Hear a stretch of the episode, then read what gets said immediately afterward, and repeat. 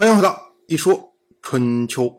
鲁国第十九任国君鲁腿进入在位执政第十五年，本年春天，鲁国的公孙鲁归父和楚国的国君芈吕在宋国会面。这次会面呢，是出于鲁国大夫仲孙灭的建议。仲孙灭，我们之前讲过，他就是鲁国公子鲁庆父的曾孙，是当代重视的族长。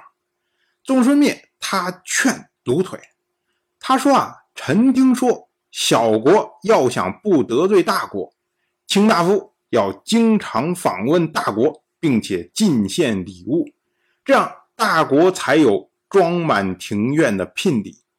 国君要经常朝见大国，并且进献功劳，这样大国才有各种华美的装饰和附加的财货。这些呢？都是小国为了自保的举动。如果等到得罪了大国，才想着通过贿赂来解决，那就来不及啦。如今楚国的国君芈吕正在宋国，所以您卢腿要不要考虑考虑？卢腿一听，哎，觉得这个很有道理，因为楚国刚刚在淝水。击败了晋国，这个时候啊，他的声势整个覆盖中原呐，所以很有可能啊，这个霸主要变天呐。那对于鲁国来说，鲁国在这个时候主动的贴近楚国，这符合鲁国的利益啊。于是呢，鲁腿才派出鲁归父和米吕会面。到了本年的夏天。宋国在楚国不断的进攻之下，不得不派出宋国的大夫乐婴向晋国告急。我们之前讲，去年的时候，楚国的国君芈吕派出大夫申州去试探宋国，结果呢，被宋国的执政大夫华元俘获，然后杀掉了。芈吕当时觉得非常的愤怒，于是呢，从去年的九月。就讨伐宋国，一直到本年的夏天，那宋国当然承受了巨大的压力呀。那么他们派出的使者到了晋国之后啊，晋国的国君晋如一听见这个事情，当即就打算要率兵前去救援。可是呢，晋国的大夫伯中出来反对，他说啊，古人有言。虽鞭之长，不及马腹。伯中所说的这句啊，“虽鞭之长，不及马腹”，其实放到我们今天有个比较简略的说法，就是“鞭长莫及”呀。伯中接着说：“他说，如今呢，天方受楚啊，我们不可以和他们竞争。即使以晋国的强大，难道能违背天命吗？”俗话说：“高下在心呐。”所谓“高下在心”呢，就是指我们在处理事务的时候，你可以高调去处理，也可以低调去处理。但是呢，其中的利害关系，只有我们自己清楚。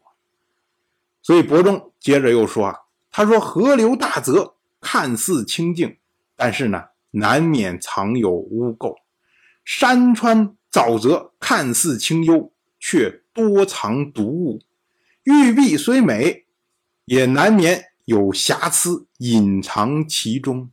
所以呢，国君虽然尊贵，也要为社稷忍辱负重，这就是天道。所以呢，请您等待时机。其实伯中的意思啊，就是说啊，如今我们晋国新败。而楚国声势正盛，这个时候我们跟楚国正面接触，对我们不利啊。所以您作为国君，您也要在这个时候啊忍辱负重，不要意气行事。我们说晋如不知道吗？晋如当然知道啊，否则之前他就不会听取晋国中军元帅荀林父的谋略。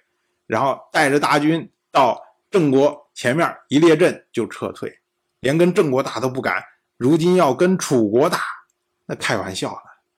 所以呢，伯宗出来这么一劝阻，哎，那晋如也就打消了念头。可是呢，宋国派了人过来告急，怎么办呢？那么晋如呢，就派出了晋国大夫解阳前往宋国，让宋国不要投降。他说啊，晋军已经全军出动，马上就到了。我说这不是说瞎话吗？哎，这就是晋如的侥幸之心呐。因为如果说宋国听了这句话之后，我就是死守，我就硬顶着，硬顶着，硬顶着，然后楚国恰好粮草已尽，或者说呢，国内有其他的事情，不得不撤军，那这样的话，晋国不用出兵，宋国也守住了，那不是皆大欢喜吗？当然，我就这么一说，您就那么一听，感谢您的耐心陪伴。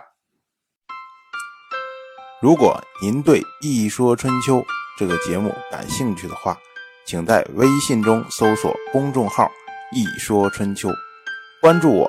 您不仅能得到《一说春秋》文字版的推送，还可以直接和我互动交流。我在那里等待您的真知灼见。